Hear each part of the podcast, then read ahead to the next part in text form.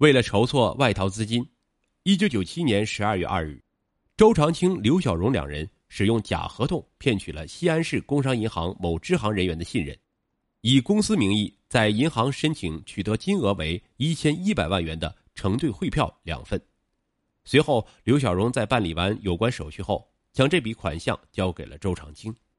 为了挽回抛家弃子的结局，周长青孤注一掷。瞒着刘小荣，将一千一百万元承兑汇票贴现一千零二十八万元汇往珠海利恒公司，进行最后一次赌博。可奇迹还是没有出现，不到几天，周长青就输了大部分金额，形势迫在眉睫，周长青不得不走了。走前，他在母亲床前坐了一个晚上。刘小荣也在犹豫着，就在他准备起身的前一夜，独生子病了。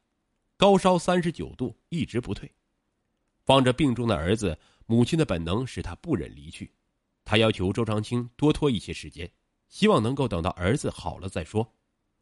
周长青急了，他威胁刘小荣说：“如果他不走或把这件事说出去，他就杀了他和他儿子。”刘小荣知道再也拖不下去了，匆匆忙忙把儿子托付给家人，开始着手准备行装。一九九七年十二月十二日上午。周长青持化名为李志明的假护照，由广州白云机场出境，经香港逃往厄瓜多尔。两天后，刘小荣来到广州白云机场，准备出逃。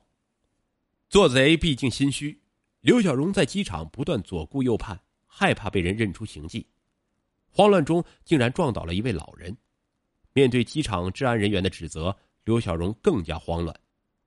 当来到了神情严肃的安检人员面前时，竟开始脸色发白，双腿打颤。安检人员起了疑心，见护照上的王小燕是本地人，就用本地话来试探她。刘小荣根本不知所云。片刻之后，安检人员换来了治安人员，刘小荣的假护照被没收，他被逮捕。外国婚纱梦顷刻间破灭了。当锃亮的手铐铐上手时，刘小荣的天空突然倒塌了。与此同时，西安机电设备股份有限公司察觉了公司账务上的问题，并发觉总经理失踪，于一九九七年十二月二十八日报了案。一九九九年三月初，西安市人民检察院正式立案侦查。一九九九年五月，陕西省求助于国际刑警组织进行追捕，而此时周长青正开始他的流浪生涯。逃到厄瓜多尔的周长青，在得知刘小荣被捕后，惊恐异常。孤独与恐惧紧紧缠绕着他，在得出此地不宜久留的结论后，周长青改道去了巴拿马。在异乡的土地上，周长青没有朋友，没有亲人，寂寞中，他再次踏入了赌场，直到被人扔出赌场，才发觉身上早已是分文不剩。为了生计，周长青开始沿街行乞，可一向养尊处优的他，怎么也拉不下脸皮来向别人乞食。偶尔别人对他说话大声点儿，他就觉得受了侮辱，摔罐子走人。有一次，在饿了几天之后，周长青好不容易在垃圾箱里翻出了一包变质的饼干，正想往嘴里塞时，突然旁边窜出一条狗，抢走了他手里的饼干。周长青急了，扑过去就抢，结果被狗咬伤了五六处，最后在一位巡警的帮助下才得以脱身。在围观人群的嗤笑声中。周长青灰溜溜的逃离了现场，悔恨弥漫了他整个的胸膛。若不是贪污赌博，自己哪里会沦落到被狗欺负的地步？一九九九年的大年夜又来了，周长青一个人躺在公园的椅子上，想妻子，想儿子。忽然一阵警笛声响，周长青是一惊，跳起来就跑，一不小心掉进了刺骨的河水中，警车却从他面前呼啸而过。一场虚惊后，周长青更想家了。他摸出身上仅剩的钱，拨通了家里的电话。听着妻子亲切的声音在话筒那边响起，周长青捂住嘴，不敢出一点声音。他悄悄挂上了电话，泪水再也止不住的滚落下来。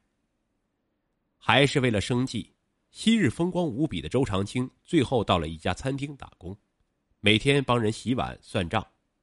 有一次，周长青端碗时不小心摔坏了几个盘子，老板火了，跑过来劈头盖脸的就是骂他一顿。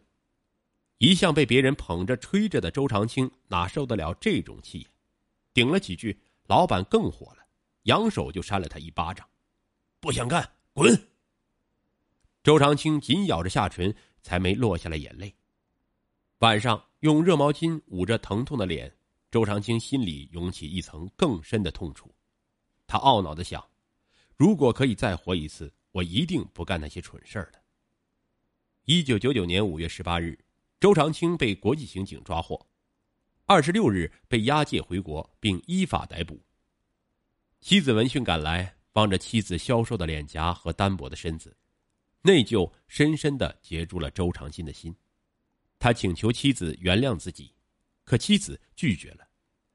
望着狼狈异常的丈夫，她同样心如刀割，可被欺骗的感觉使她不想再原谅周长青。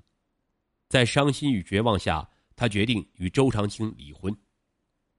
二零零零年五月二十五日，西安市中级人民法院依法作出判决，判处周长青死刑，刘小荣无期徒刑。同一日，周长青收到了法院的离婚判决书。